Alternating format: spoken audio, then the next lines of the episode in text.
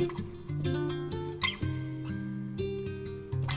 Continuamos en todo otra vez y el último tiempo han empezado a surgir voces que ponen en duda historia que se ha, se ha ido recopilando, construyendo la memoria porque necesitamos todavía llegar a la verdad y tener justicia.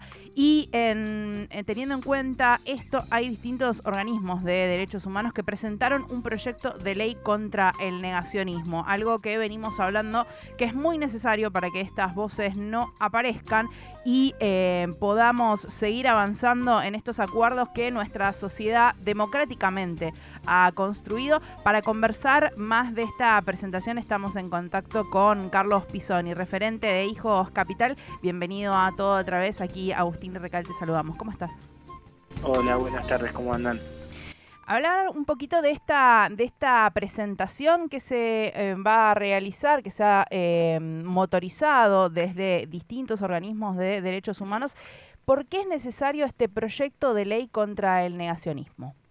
Bueno, principalmente porque estamos eh, discutiendo algo que pensamos que no íbamos a volver a discutir en la Argentina, que es volver a, discusiones que, estaban saldadas para muchos de los argentinos, principalmente después de la movilización del 2 por 1 pero que bueno, evidentemente siempre hay que eh, traer a la luz lo sucedido y transmitir y poder eh, contarles sobre todo a las nuevas generaciones eh, lo que sucedió en la dictadura. Y por eso es necesaria esta ley, porque esta ley lo que hace es crear un plan nacional contra educación, contra el negacionismo dentro de la estructura del INADI, porque esta ley crea eh, una capacitación obligatoria en derechos humanos para todos los funcionarios públicos y porque esta ley lo que hace es modificar el Código Penal tipificando el negacionismo de todos aquellos que nieguen, relativicen, minimicen, banalicen los crímenes de lesa humanidad reconocidos por el Estado argentino siendo funcionarios públicos. Es decir, a todos ellos que son funcionarios públicos y sean negacionistas,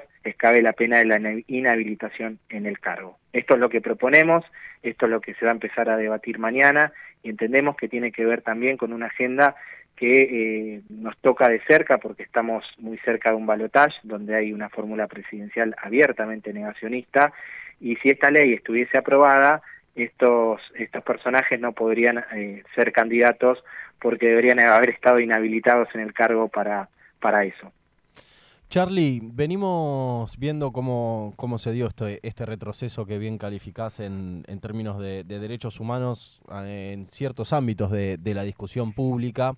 Em, y dentro de ese contexto, muchas personas eh, vienen sosteniendo y organismos y organizaciones vienen sosteniendo la necesidad de, de, de esta ley para adelante em, con, el, con el desafío no solo de lo urgente de, lo, de lo del balotaje. Em, la ley hace énfasis más en, en la educación y en, y en hablar de derechos humanos desde un lugar propositivo em, o desde un lugar más esto de, tipificar un delito.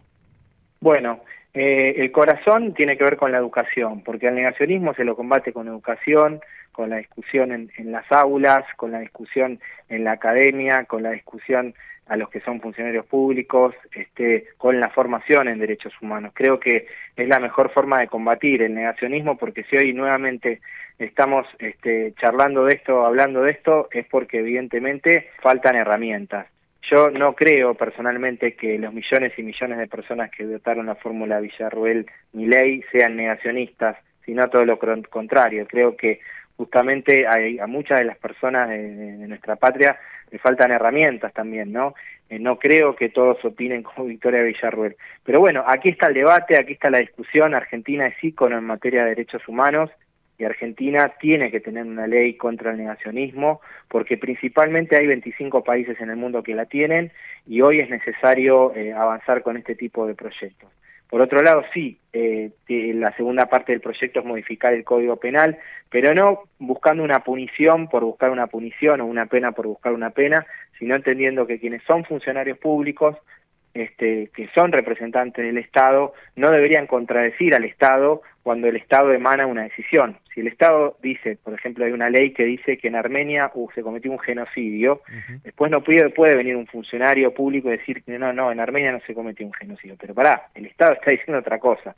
Si hay una sentencia que dice que en Napalpí se cometieron crímenes de lesa humanidad contra pueblos originarios hace más de 100 años, después no puede venir un diputado o un juez o un fiscal o un funcionario a decir que eso no ocurrió. ¿no? Entonces, entendiendo esa lógica, es que presentamos este proyecto y que dirimimos una, también una discusión que hay en torno a la libertad de expresión, sí o libertad de expresión no, porque los funcionarios públicos tienen que cumplir un rol fundamental y es principalmente defender los derechos democráticos y defender las decisiones que emanan del Estado. Estamos conversando con Charlie Pisone, referente de Hijos Capital. Eh, preguntarte este proyecto, ¿cómo llevaría a cabo lo que tiene que ver con el monitoreo? Si se va a crear algún organismo, si va a haber una transformación de organismos y leyes que ya están en funcionamiento, ¿cómo va a ser la parte operativa del proyecto?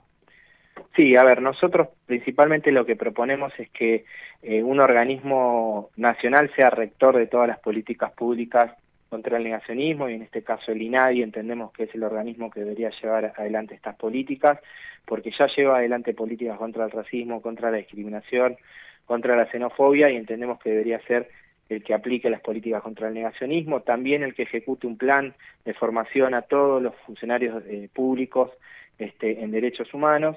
Y por otro lado, sí, sin duda eh, son los jueces y fiscales los que en definitiva después, si se modifica el Código Penal, deberían eh, investigar a quienes son los funcionarios públicos que tienen dichos negacionistas. ¿Esto qué significa?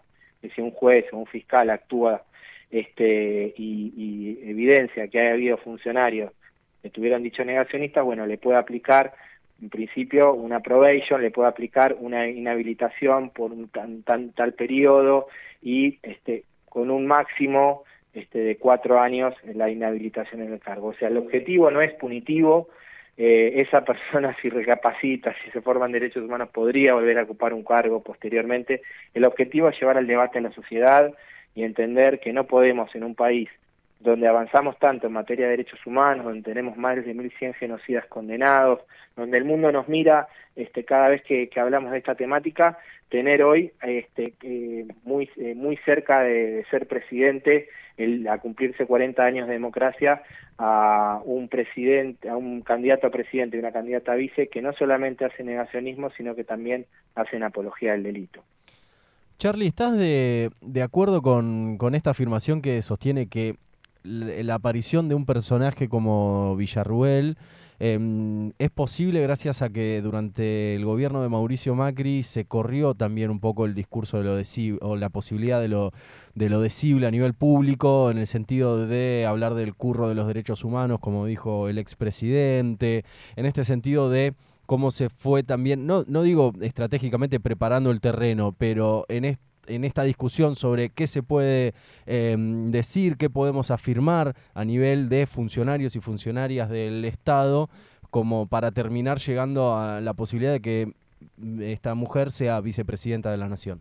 Estoy muy de acuerdo porque evidentemente si vos tenés un presidente que habilita este tipo de discursos, después tenés un montón de, personas en la sociedad que pueden llegar a, copiarlo o se sienten este, de alguna manera habilitados para hacerlo, ¿no? Y hablo tanto en redes sociales como públicamente. Digo, si vos tuviste un presidente que dijo que los eh, organismos de derechos humanos eran un curro, algo que quizás esta persona tenía siempre en la cabeza y le salió esa frase, eh, evidentemente después este, sucede todo lo que sucede. O si vos tenés a, personas que agreden a los organismos, eh, después obviamente vas a tener a bolsas mortuorias en la Plaza de Mayo con el nombre de Estela de Carlotto, ¿no? Todos estos discursos, todas estas afirmaciones que también tienen que ver con el intento de asesinato a la vicepresidenta, estos discursos de odio, negacionistas y demás, evidentemente hay que buscar eh, formas para combatirlos. Sin duda es la educación uno de ellos, pero también hay que poner límites, en principio, a quienes son funcionarios públicos. Es decir, un funcionario público no puede decir cualquier cosa, no puede decir cualquier barrabasada. Y por último, algo muy importante, los negacionistas utilizan los mismos mecanismos en todo el mundo para este, discutir y debatir. En principio, una de las grandes herramientas que utilizan es discutir las cifras, ¿no? Y poner en duda a través de las cifras. Ustedes recordarán, por ejemplo, cuando se habla del holocausto, los negacionistas del holocausto que ponen en duda los millones de persona que muestro. Después discuten si los campos de exterminio eran realmente de exterminio. Ponen en lugar de, de victimarios a las víctimas, ¿no? O sea, utilizan un montón de herramientas similares en los distintos este, lugares, tanto con, como sucedió con el genocidio armenio, tanto como sucedió con el holocausto, o aquí en la Argentina. Y fíjense que, en definitiva, eh, lo, que hace, lo que se hace no es discutir el fondo, ¿no? Porque obviamente que si hablamos de cifras, a nosotros nos gustaría que Victoria Villarruel, que visitaba genocidas, nos diga, que hable con ellos y que le digan cuál es el número real, porque nosotros no lo tenemos. En definitiva, la discusión no es de cifras, sino en definitiva la discusión es cuál es el país que uno quiere, ¿no? Totalmente. Charlie, muchísimas gracias por esta comunicación, que el proyecto va a ser presentado el día de mañana a las 10 horas en el anexo C del Congreso de la Nación y esperemos que este proyecto avance rápidamente porque es lo que le debemos a nuestro país eh, para ser una sociedad que justamente avance y no retroceda. Muchísimas gracias. muchas gracias para vos. Un saludo grande pasaba Charlie Pisoni de Hijos Capital, este proyecto que se va a estar presentando el día de mañana contra el negacionismo y justamente me parece que hay algunas cositas para resaltar. Como bien decía Charlie, eh, la sociedad ya dijo que eh, el, cuando fue lo del intento del 2 por 1 ¿no? para los genocidas, sí se manifestó la sociedad en las calles. La sociedad ya dio este, esta discusión, ya hay un piso democrático. No dejemos que nos corran estas discusiones para atrás, porque nuestra sociedad ya eligió la convivencia democrática que quiere tener, por eso es necesaria esta ley. Y en ese sentido, Raque, también trajiste el recuerdo del 2x1 y la movilización histórica también en las calles de la Ciudad Autónoma de Buenos Aires, pero en todo el país también. Eh, también, seguramente, si vemos el, el, intento nuevamente de seguir tirando para atrás este tipo de discusiones, ahí estará la organización popular seguramente para volver a hacerle frente a estos intentos que lo que intentan justamente ¿no? es llevarnos para atrás y por el interés de unos pocos, nada más.